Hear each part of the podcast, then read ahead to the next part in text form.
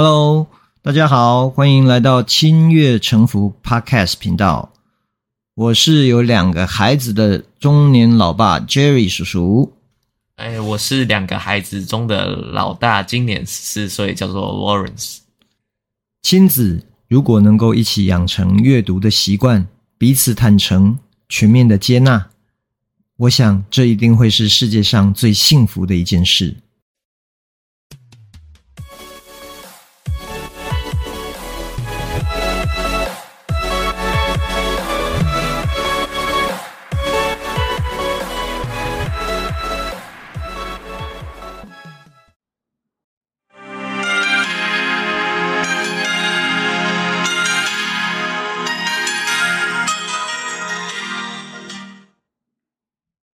我们今天要来聊什么主题呢？呃，听前奏就知道了，应该是音乐吧。OK，我们今天要来聊不同年代的流行歌曲。对，因为刚刚会放那个前奏，就是老爸人生第一首流行歌曲。哇哦，这是清朝时代的歌曲吗？清朝时代，清朝时代有流行歌曲吗？这是考问题的。对，因为那个是张雨生的第一张专辑，叫做《天天想你》。有，我有听过你提到张雨生，你好像很喜欢他的歌。对，他是我的偶像。嗯嗯，在音乐上，他应该算是我这一辈子最大的偶像吧。嗯。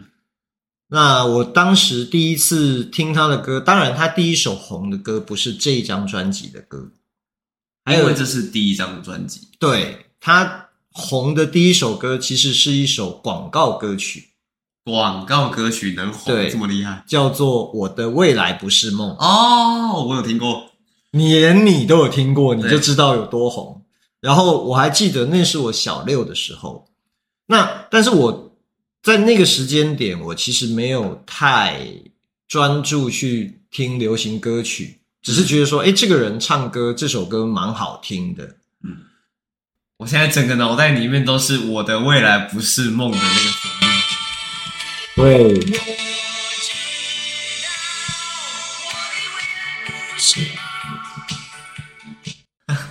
这首歌真的是当时红遍了大街小巷，几乎。因为那时候电视台很少，那时候还没有第四台嘛。嗯，那当然不要说什么像现在 Netflix 啊这些串流平台都没有，嗯，就是那时候就只有三台。OK，那你就想当时的好的电视节目，可能它的收视率是百分之三十几。哇哦，因为只有三台可以选。呃，对啊，反正加起来都是一百八嘛。对，所以那你就可以想说，一首广告歌曲。当它变成每一次节目中间都会播放的时候，那几乎就是全台湾的人都知道这首歌。嗯，那后来张雨生他出了第一张专辑，我我们那时候还是卡带的年代。哦，是那个听一听，然后听完要翻面的那个卡带。对，是那个 Walkman 的时代。哦，OK，那我还记得第一张专辑我是怎么拿到的呢？是。我的同学送给我的，酷诶，因为我跟他打了一个赌啊。我们当时听到他的那个主打歌是《天天想你》，那听到张雨生的主打对主打歌第一首呃第一张专辑的第一首主打歌就是《天天想你》。嗯，那听到那个刚出来那个很细的声音的时候，我有一个同学，他非常坚持。告诉我说，那个是女生唱的歌。哦，所以你们是在赌他是男生还是女生？对，然后结果，因为我确定那是张雨生唱的歌，我跟他说一定是就是男的。那要不我们打个赌，谁输了谁买这张专辑送给对方。哇，对，结果后来我我就真的得到了那张专辑，那是我人生中第一张啊、呃、流行音乐的专辑卡带。酷。对，那后来从张雨生之后，其实流行乐曲一直不断的进化嘛。对啊，那当时所谓的 CD 或是卡带，其实他们会有所谓的百万金曲，百万金曲，对，就是它销售超过一百万张。哇 Wow，那你要想一个一张专辑，如果在华语地区销售超过一百万张，那就是很可怕的。嗯，对。那所以除了张雨生之外，其实那个时候的流行音乐、华语乐坛来讲，应该算是台湾的黄金年代。台湾的黄金年代，对，像现在我们其实会有很多歌曲是从中国大陆那边过来，对吧？对，当时其实应该绝大部分只要是华语的歌曲，都是从台湾出去的。哇，有这个时代。对，那那个时代有，其实从最早的可能有罗大佑，那坦白讲，因为可能类型不同，那个不是爸爸的 type。OK，但是我听过这个名字。对，他也是一个很有名的音乐人。那后来到了张雨生这个年代，有王杰，嗯，你有听过这个名字吧？对，都有听过。对，那他们全部张洪量、周华健、周华健，有这个我有印象。对，张信哲啊，哇，这些都是一出。专辑就是卖三十万张、四十万张、五十万张这样的销售量。嗯，那到最后，张雨生其实，比如说他做音乐做到最后，他做了音乐的制作人。对，他当制作人的第一个旗下的歌手，我相信你也认识张惠妹吗？就是张惠妹啊。对，所以等于说那时候他从一个个人的歌手变成一位音乐制作人，嗯、对，然后又拍电影。那个年代的艺人好像跟现在不太一样，就是现在好像是歌手他可以比较专心的唱歌。哦，我不知道，我不知道现在的艺人是怎么样的。所以那。Lawrence，你现在听音乐，因为我知道你也很喜欢听音乐。对，我超级喜欢听音乐。对，因为有一年的生日，你还是跟弟弟一起合送了老爸一个非常好的音响啊、哦，没错。对，但是现在那个音响都在你的房间，我都把它拿来订了。对，所以。我知道你也很喜欢听音乐，所以你可以介绍一下你喜欢的音乐。你是从什么时候开始听音乐？喜欢音乐，对。哦，那什么时候开始喜欢音乐？这是个好问题。我觉得从有印象以来，嗯，我对音乐的感触很深。哦，真的吗？真的。因为小时候其实你是有学过钢琴的。我知道我有学过钢琴啊，可能跟这个也有一点点关系吧。嗯，反正就是。综上所述，我还蛮就小时候就蛮喜欢音乐的嘛，嗯，然后长大就会开始自己摸索不同类型的音乐。OK，那我现在听的音乐呢，也不会是台湾的主流，嗯，我现在听的可能外语歌比较多。哦，你都是听外语歌比较多，你都是听哪里的歌比较多？我听日语，但是厉啊不也不是厉害，就神奇的地方是我听的日语歌也不在日本的主流里面啊。所以你听的都是比较非主流的，我听的都蛮非主流的，是那种地下乐团之类的吗？哦，那个还在在我的脑袋里面，它还算在主流的范围里面。啊，我 okay 我我们这个圈圈是不是排挤到那个在地下乐团外面的？啊，真的吗？可是我们在车上有时候也会放你爱听的音乐嘛，蛮常放的吧？但我觉得其实你听的音乐有很多不同的类型。对，我有一个歌单是大杂烩。OK，你自己有没有最喜欢的一种类型是什么？你讲最喜欢的类型，我可能不太确定，但是我有一首最喜欢的歌啦。OK，你最喜欢的歌是哪一首？嗯，我最喜欢的歌是一个日本的个人创作者，然后他自己自己弹自己写，然后自己编曲的一首歌。它叫做尤里卡，然后这首歌叫做呃，应该叫做 Suki da Kara，OK，就是最喜欢你的的意思。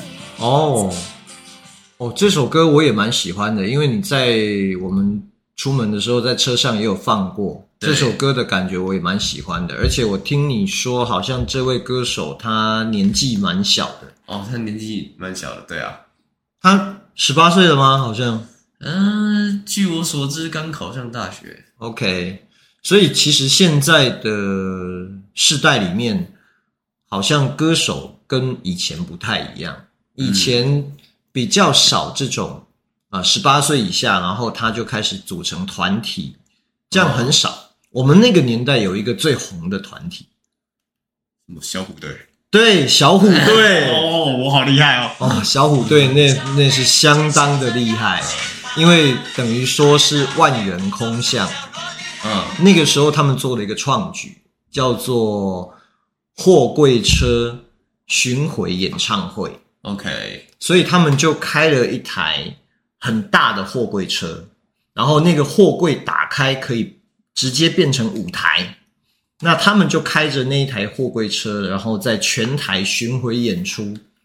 酷诶，当时以老爸的心情，就是坦白说是比较羡慕嫉妒恨。怎么这么说？因为他们几乎是我们全班女生的偶像。嗯，那你要想嘛，你喜欢的女生也在那里面啊。哦，这不是应该是分开的吗？是，但那小时候就幼稚嘛，你就会觉得说，哎，就是脸长得好看一点而已，也没有什么实力啊，嗯、对不对？看到他唱歌唱的不好，三句不离小虎队啊。对，而且他们还会说，哎，拜托乖乖怎么样？我就想说，哈，乖乖是谁呀？哦，原来是乖乖虎啊。对，但他们当时的确真的是非常的成功。那这三位艺人其实到现在为止也都还在，等于是还在演艺圈还在活动中。嗯，而且有一个叫吴奇隆，后来去对岸演那种清朝的剧，他演乾隆皇帝哦，然后那那个。那部戏叫《步步惊心》哦，听过听过，对，嗯，就是非常红，就是所以大家叫他四爷。嗯，对。那现在除了你刚刚讲的尤里卡之外，嗯，你还有没有其他喜欢听的？哦，还有因为他可以说是近期主流国际巨星啊，还有说阿斗哦，阿斗，OK，十六岁即出道，出道即爆火。哦，出道即巅峰的意思。对，他的歌曲啦，在日本的网友说，嗯、是你每唱一句，你身边或是公园旁边的小学生就可以接着把这首歌唱完的那个程度。这样很厉害，超厉害的，就是不管就是呃年龄大小都会听过他的歌。OK，对，所以你刚刚说你喜欢听的是非主流，其实有一部分还是。算是主流嘛，就是非常耳熟能详的对歌曲。这些就是比较偏个人，就是我喜欢这个人，嗯啊，他刚好是主流。可是我喜欢的类型就不是，就不是主流。哦，明白你的意思。然后你好像还很喜欢日本的一个乐团，有 YOASOBI 吗？对，YOASOBI 也是主流，非常主流。对，因为我不止从你的口中听过，我从。学生的口中也听过 YOASOBI，、啊、就是对他们非常的疯狂。对，然后听说 YOASOBI 十二月要来台湾办演唱会，明年一月，十二月好像是抢票吧？哦，OK，所以是明年一月会来台湾办演唱会。哇，那我想第一次来台湾办演唱会，哇，那想必那个演唱会的票应该是秒杀吧？啊，想必票价应该会被炒得很高。那除了日本的歌曲这些。啊、呃，像我们刚刚提到的 Yurika、Ado，然后 YOASOBI 之外，好像你还有在听一些中文的音乐，像 rapper 音乐啊。对，我中文的音乐可能都是听饶舌比较多吧。OK，所以你为什么会喜欢饶舌？嗯，哦，这有点白痴，因为我自认为我是个音质。嗯、OK，啊，饶舌就是对于就是念歌。他他也不是这样讲，就是应该说，我当初接触到他的第一印象就是他对于那个音准的要求没有那么的高。我明白。然后我又蛮喜欢他的节奏，然后后来才走进了这个圈子，然后才了解了更多 rapper 的事情。OK，其实 rapper 是一个很有特色的音乐类型，对，对吧？因为大部分 rapper 为什么他们会不是唱的，而是用说的，嗯、他们叫说唱嘛，现在叫说唱嘛，对对对，主流叫说唱。那为什么会是有这种类型？其实大那时候刚出来，饶舌歌手一般都是对于社会现象有某一些不满，跟一些情绪，他们觉得需要抒发，然后从歌词的书写当中去得到这种抒发的管道。对，而且其实 rapper 一开始火的应该是国外啦。嗯，对，从呃母爷嘛，嗯，然后黑人饶舌那边也很多，然后后来才慢慢走进中文圈这样。对，因为我觉得现在的饶舌歌手，尤其是中文，因为坦白讲，我们英文不是我们的母语，对，虽然我们听得懂。我觉得阿姆真的很厉害，就是嘴巴超强的。为什么嘴巴这么快，我们还可以听得懂他到底在唱什么？然后就是非常的口齿清晰，但是非常的快，这样。对，我都在想说，他是不是每天就比如说像如果有人在健身练习肌肉，他是每天都在练习他的嘴唇的震动。对，那我知道，呃，前一阵子开始，好像你很喜欢一位呃中国大陆那边的饶舌歌手。呃对，然后我觉得中文 rapper 好玩的地方是词，嗯，就是相比于英文，英文当然也有这种玩法，但是就是对英文比较不熟吧，嗯，中文会有时候有些词，比如说谐音梗，或者它会有双关，我就会觉得哦，哦很酷。然后你刚才提到那位歌手，就是中国大陆的呃四百冷 rapper，对，四百冷 Spider 老师，我今天还写 email 给人家哦。OK，所以你写 email 给 Spider 是为了写 email 给 Spider 是为了问他二创相关的问题啦。OK，对啊。就是、哦，我觉得很好啊。我我觉得你如果想要做什么，然后你愿意自己用呃可能的管道去争取，那相信如果说有机会接触到 Spider 老师本人，那我觉得也很好，因为我们在我们的年代里面，坦白讲。明星是一种蛮有距离的存在，嗯，现在也是，但是我觉得我们刚刚在聊的，呃，可能阿斗跟有阿抽宇就很明星，嗯，但我觉得 Spider 冷老师应该算是网红，嗯，现在其实很难去界定网红跟明星之间的界限啦，对，因为坦白讲，我觉得网红也是一种。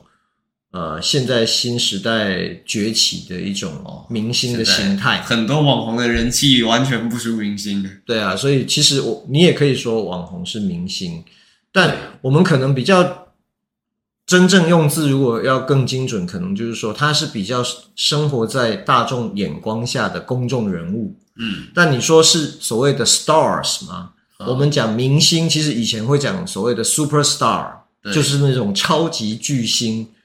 其实可能超级巨星在全世界来讲，可能他还是比较稀少的存在啦。对啊，对啊，对，所以我觉得 Spylen 之外，好像台湾还有一个熊仔吗？哦，熊仔的歌词非常厉害，哇！就是可以推荐听众朋友们去搜寻一下熊仔空格流水账那首歌词，可以看很多遍，那个太厉害了。对，熊仔老师的那个词哦，他的歌词不但写得好，而且他好像有一个很神奇的身份，就是他的爷爷。哦，对，他的爷爷很酷，他的爷爷是大家都听过嘛，大头大头，下雨不愁，他爷爷就是原作者。对，这一首歌可是老爸从小听到大的。对，我第一次发现的时候也觉得超酷。因为老爸的头很大，所以以前同学总是会在我旁边唱“大头大头，下雨不愁”。然后我就在想说，人家有伞，你有大头，然后然后呢，有大头就身体会不湿吗？我原来这首歌还有原作者。对，据据网络上的资料是这样。我我觉得这个还真的蛮酷的。那熊仔老师他的歌，其实我因为你的关系，我也听了很多。我觉得你听了很多吗？嗯嗯，应该至少也有听过一张专辑的量吧，八到十首。哇哦，对啊。但是他写的词，我是真的觉得很不容易。就是你可以玩文字双关，而且把要表达的意思表达的很清楚。对，然后你同时又有那个速度感。对，我觉得非常的困难。嗯、所以，如果我们要来聊说音乐对你而言，你觉得它的意义是什么？嗯，不知道，我不知道具体对我来讲的意义是什么，但是。我觉得音乐对我来讲一定是意义重大的。如果这个世界没有音乐，我大概会崩溃吧。OK，所以你觉得音乐可能是呃支持你在这个世界上继续往前走的一个很重要的力量。对，尤其是看到某一些人写的词，你就会发现哦，嗯，原来其实有时候大家是一样。是，其实众生皆苦嘛。其实我们常这样讲，就是其实大家。表面上，现在社群媒体表面上看起来好像我们眼见所及都是光鲜亮丽哦，这是因为人都会想要把光鲜亮丽的那一面展示给大家看。是，但是其实，在屏幕的背后，有可能每个人都是鸡毛一地。没错，所以这个我觉得音乐的确可能给你带来很大的力量。嗯，所以你对于音乐这件事情，你有什么样的梦想吗？你会会梦想说，哎，有一天你自己去创作词或者曲这样的东西吗？老实说，尝试过了，但我觉得这不是我的天分，这太难了。对，不过当然，我觉得除了天分之外，我觉得练习也是很重要啦。对，我相信我们的周杰伦老师在他真正出道红之前，他已经累积了一定的创作量。对啊，对啊。然后在红的时候，我们就会觉得说，哎，好像有的人好像是突然红的。比如说你刚刚提到的 Spider 老师，你说，哎，好像就突然就爆红。哦，没有 Spider 老师，据我所知，他从十呃没有没有从中学开始创作。他虽然把以前的歌都删掉了，嗯，但是因为我是他的粉丝，所以我知道嘛。OK，就是他创作很多首很多首，他可能写了几百首才会往上放一首。OK。那对老爸而言，音乐的意义是什么？嗯，我觉得音乐对我的意义在每一个阶段不太一样。嗯，坦白讲，以前老爸有一个最大的梦想，我不知道有没有跟你们提过。当歌手。对，是当歌手。但我那时候其实最大的梦想是背着一把吉他流浪天涯。好。就像我们每次如果在信义区闲晃的时候，你会看到那样的街头艺人。对，然后我的梦想就是成为那样的街头艺人，然后只要背着一个吉他，然后可以全世界的旅行。那一边旅行，一边可能靠你的音乐去赚取你的需要的费用，那去体验人生。好酷哦！对，所以是梦想嘛。对，所以。我觉得音乐到现在对我而言，就像你刚刚说的，我觉得有一点类似的感受啦，就是音乐对我来说也是自我疗愈很重要的一个部分。嗯，我其实很喜欢的一个休闲活动，就是一个人自己在开车的时候大声的唱歌啊。对，这个我相信你应该跟弟弟应该都很清楚。对对，所以呃。我觉得音乐这件事情来讲，它可能就会是在心里面种下的一颗种子。嗯，那只要我们任何时候觉得生活比较痛苦，觉得人生没有意义，那我觉得音乐其实都可以赋予我们人生某种程度的意义。对，所以我觉得音乐其实可以聊的事情非常非常的多。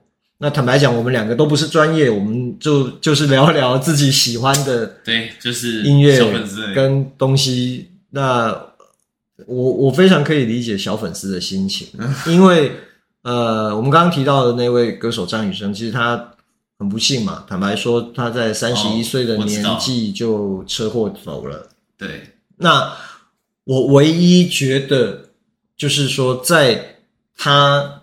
去世之前，我曾经在大学的时候，因为一位好朋友，他念的学校办的校园演唱会啊，张雨生有去那个现场。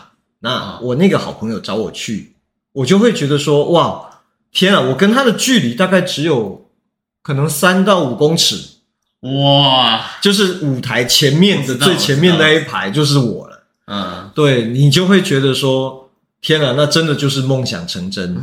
对，所以我觉得每个人一定都会有他追逐的梦想跟偶像。嗯，那音乐可当然可能只是一部分。嗯，啊，我觉得如果有机会，也许我们可以再来聊一聊其他。领域，或者是说，诶，针对某一个歌曲或歌手，我们可以来做更深入的探讨。对啊，OK，好，那我们今天时间大概也差不多，我们就聊到先这边。好，好，那各位拜拜喽，拜拜。